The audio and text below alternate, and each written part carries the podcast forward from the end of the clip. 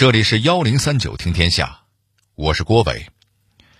话说，在一九一二年的一天夜里，海上漂浮着一艘巨大的游轮。这艘游轮装饰豪华，气派非凡。不幸的是，它遭遇了致命的事故。不好了，不好了！怎么样了，亲爱的？刚刚那个响声吓死我了。他们说船撞到冰山上了。冰山？船船没事吧？怎么会没事？船就要沉了！啊！不，不可能！我不信！不是说这艘船永远都不会沉吗？我的天哪！这可是泰坦尼克，是世界上最好的游轮。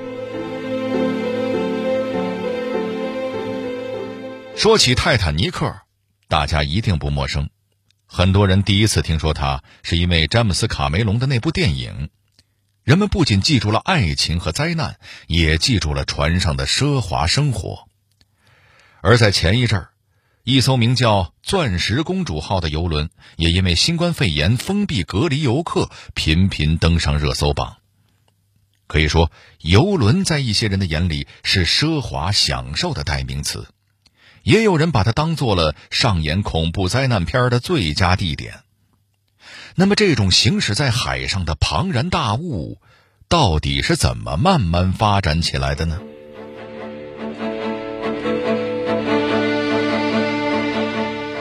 从运货到运人，游轮的使命是怎样发生变化的？过去世界上有什么著名的游轮？它们有着多少坎坷的命运？蓝飘带对于游轮来说意味着什么？幺零三九听天下，郭伟和您聊聊游轮的海上航行史。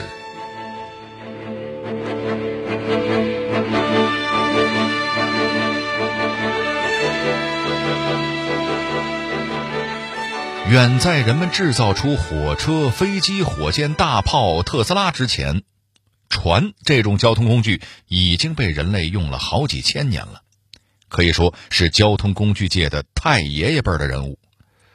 从独木舟到小帆船，再到潜水艇，甚至是航空母舰，这种交通工具跟随着人类文明一次次飞跃性的发展。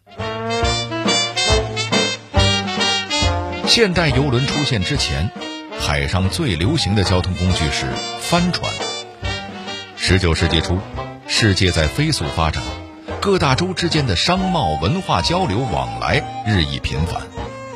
大家对帆船的需求量还是挺大的，从一个州到另一个州都得靠帆船运输，不然那么大的一个大洋还能一脚跨过去不成？您以为是您家浴缸呢？运输的东西包括但不限于邮件、货品、牲口、人类。看到需求这么大，很多船运公司便开辟了自己的固定航线，从一个港口。驶到另一个港口，从一个大洲驶到另一个大洲，就跟现在的班车一样。不过那时候是班船，班船定期定点的发船。当然，这个船还是帆船，最早是靠风力，后来就是以蒸汽作为动力。不过呀，要说起做生意，那还是美国人会做生意。最早的航线是美国一个船运公司开辟的。从纽约到英国利物浦，横跨大西洋，英国人看着就急了：怎么能有人比我们更懂运输呢？于是，英国船队马上跟上，三下五除二就把欧洲航线开辟了出来，然后逐渐扩展到了亚洲和大洋洲。这些船运公司都是私营性质的，运送的也是私人物品。然而，很快。他们就被英国皇家邮政注意到了。皇家邮政寻思着：“哎，这些班船队很不错呀，有固定航线，有船有人有经验。要是跟他们合作，让他们帮忙送邮件，那岂不是省事儿又省心？”于是，在有需要的时候，一些私人轮船队摇身一变，变成了运送英国皇家邮政物资的邮政轮船。这就是。游轮一词的由来。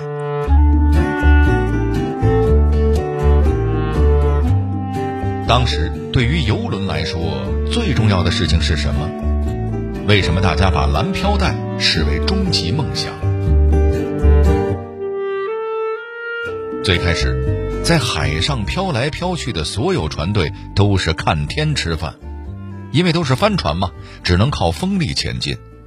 后来科技进步了，蒸汽时代到来，这些游轮终于可以理直气壮地在海上横着走了。一八三三年。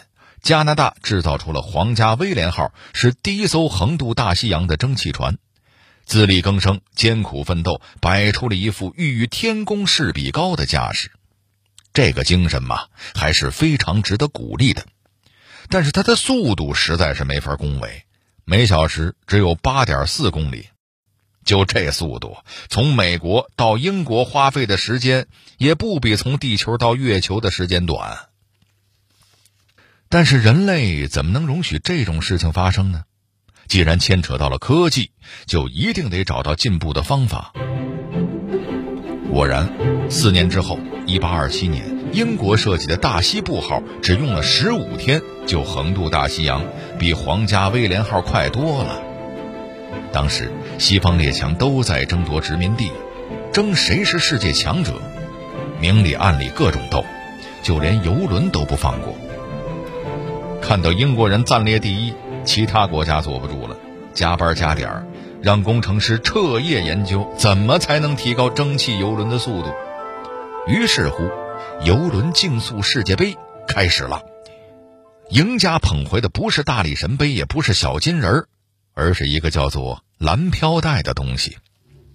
蓝飘带是个啥玩意儿呢？就是如果你们家的船能够以最快的速度穿越大西洋，就是大西洋最靓的仔，也只有你能在主桅杆上升起蓝飘带，这是荣誉的象征，不仅是游轮公司和船长自己的荣誉，还是国家的荣誉，给国家长脸，真不错。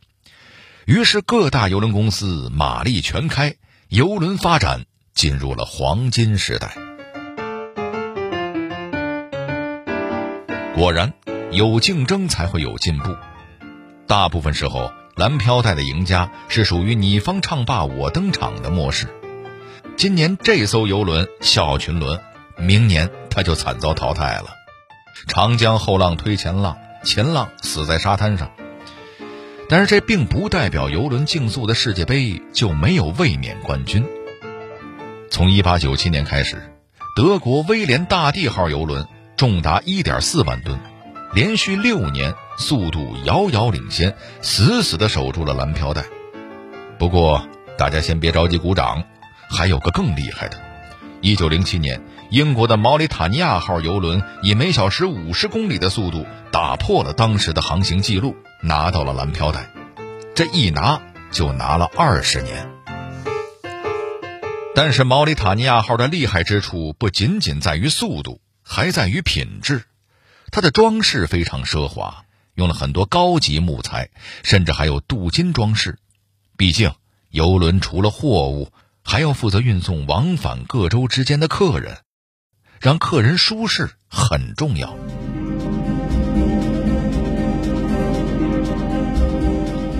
第一次世界大战对游轮业有什么影响？游轮业的第二个黄金时期是什么时候到来的？就在游轮竞速世界杯如火如荼举办的时候，另一场世界级赛事也开始了，那就是各个强国为了争夺世界霸权而爆发的第一次世界大战。战争面前，很多游轮公司别无选择，只能把自己的游轮贡献给了自己的国家。在泰坦尼克号不幸沉没后，他的老母亲。制造泰坦尼克号的游轮公司巨头英国白星公司决定，继续为那永不沉没游轮的梦想而奋斗。泰坦尼克没有了，他们就制造了新的巨人号，后来又更名为不列颠尼克号。由于有了那不幸失足的哥哥泰坦尼克的教训，这艘不列颠尼克号大大加强了自己的安全性，在发电机舱内加了水幕墙。十七个水密隔舱和加高的隔墙，确保了游轮的密闭性，保证了哪怕三分之一个水密隔舱灌满了水，布列颠尼克号也能在海上漂着。另外，船上的通讯系统彻底升级了，救生艇也配备的足足的。总之，白星公司朝那永不沉没的梦想又进了一步。然而，就在游轮第一次下水后没多久，一战开始了。不列颠尼克号摇身一变，变成了在海上航行的医疗船，专门为英国士兵服务。不幸的是，这艘号称永不沉没的游轮，在一九一六年被德国用鱼雷击沉了。这一幕真是似曾相识，前有泰坦尼克，后有不列颠尼克，也不知道。沉默，是不是这个号称永不沉没的家族的宿命？所以说，话不要说的太满，生活处处有意外呀。由于一战期间已经没有人有心思远渡重洋旅游做生意了，何况游轮都变成了战船，所以游轮行业是江河日下，差一点儿就一蹶不振。可是，一战一结束。游轮业不仅成功的起死回生，而且生的还更旺盛了，这是为什么呢？道理很简单呀，因为人们被压抑的太久了，终于又迎来了和平时期，可以名正言顺的放松一下了，去英国钓钓鱼，去西班牙度度假，移民美国、加拿大，游轮旅行需求量大幅上涨，游轮业又迎来了自己的黄金时期。由于这个时期人们对游轮的功能性需求发生了一定变化，比起运货，还是运人的需求是越来越大。于是各大游轮公司开始打舒适牌，力求给各路旅客带来豪华级享受。反正战争结束了，没别的，大家就想花钱。那时候，法国诺曼底号是豪华游轮中的战斗轮，它重达八点三万吨，船体流线型。就趁俩字儿豪华，每小时五十六公里的速度，为他轻而易举地拿下了蓝飘带。全船走哪儿哪儿都有空调，游泳池是恒温的，墙面是大理石的，船上竟然还有歌剧院。请问这是哪儿？是天堂吗？如果豪华两个字都不足以形容它，那咱就仨字儿：真豪华。说起诺曼底号，已经很豪华了。可是，一山还比一山高，一船还比一船豪啊！英国的玛丽皇后号很快后来居上，号称“海上皇宫”。光听这外号就知道有多豪了。皇宫啊，各位亲，踏上此船，您就是大西洋上的王了。好了，这会儿硬件、软件都跟上了，大家伙终于可以舒舒服服的。享受一下生活了。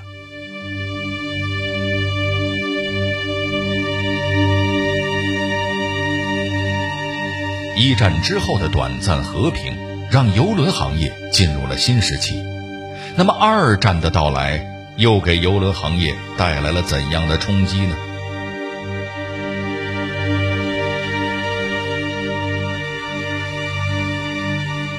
可惜呀，还没来得及享受呢。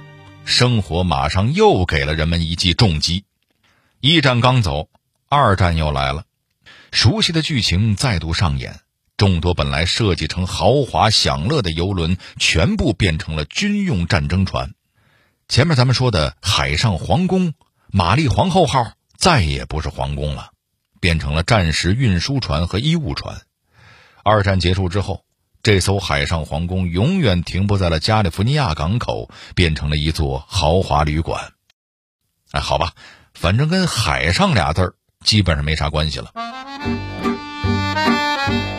玛丽皇后号有一个姐妹，叫做伊丽莎白号，也是在一二战之间的和平时期建造的豪华游轮。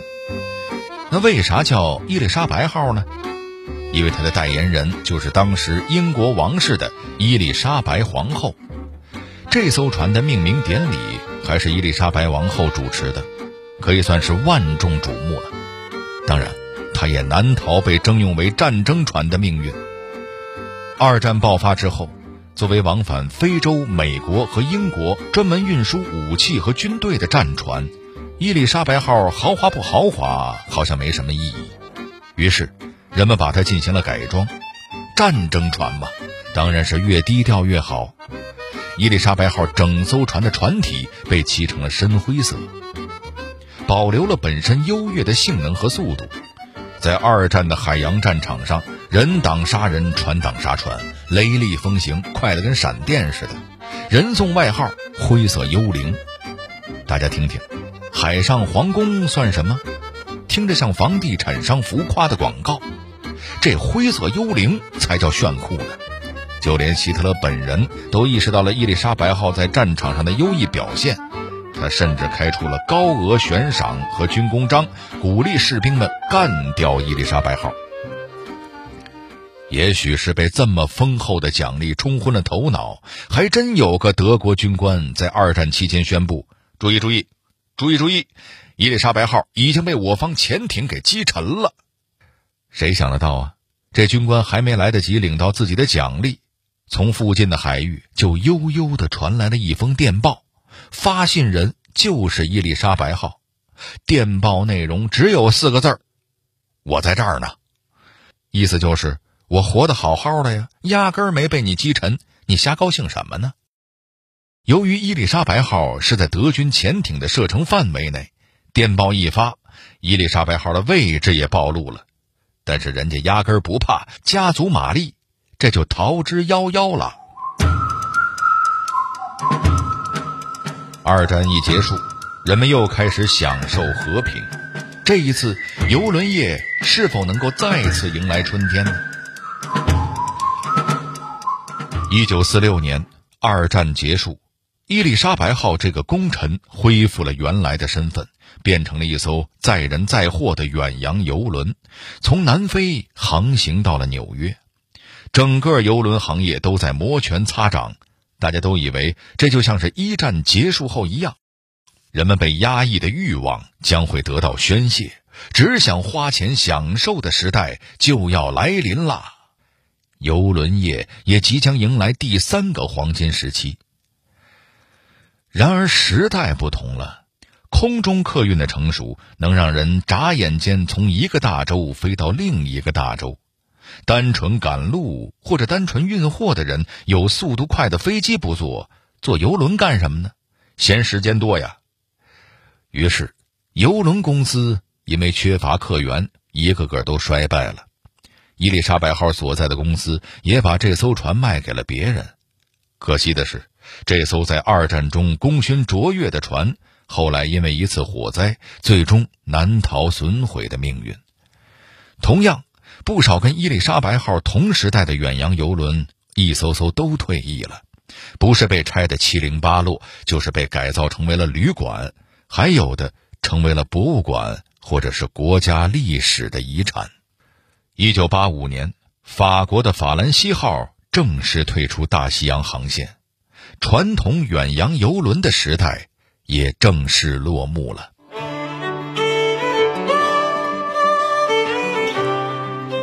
然而，新时代正在到来。虽然长距离的游轮航线不再有自己的用武之地了，但是如果只是想在海上休闲放松，短距离的航线有何不可呢？于是乎，游轮最终变成了一种新兴的旅游方式。从前，远洋游轮竞相参与竞速世界杯，觉得谁速度快谁就是赢家，而现在。谁能在船上给客人提供最舒适的环境，谁才是赢家。只有游泳池、大理石瓷砖、剧场什么的游轮已经过时了。现在的豪华，那至少得配备购物中心、水疗 SPA、健身房、卡拉 OK、游戏厅等等设施，那才叫勉强及格。总而言之，只有想不到，没有游轮公司做不到的。坐着游轮去旅行。置身于碧海蓝天，享受着美食和各种娱乐服务，还能时不常的下岸游览沿途风光，好玩又不累，简直是全家旅行必选的方案。说到底，这种旅行方式风险已经很低了，舒适度却越来越高。等到疫情过去，还是很希望大家都有机会再去体验体验的。好了，这里是幺零三九听天下，我是郭伟。最后，我代表节目编辑高志、程涵，小剧场配音陈光、赵一彤，感谢您的收听。另外，如果您想和我们交流互动、收听往期节目，欢迎关注新浪微博和微信公众号“幺零三九听天下”。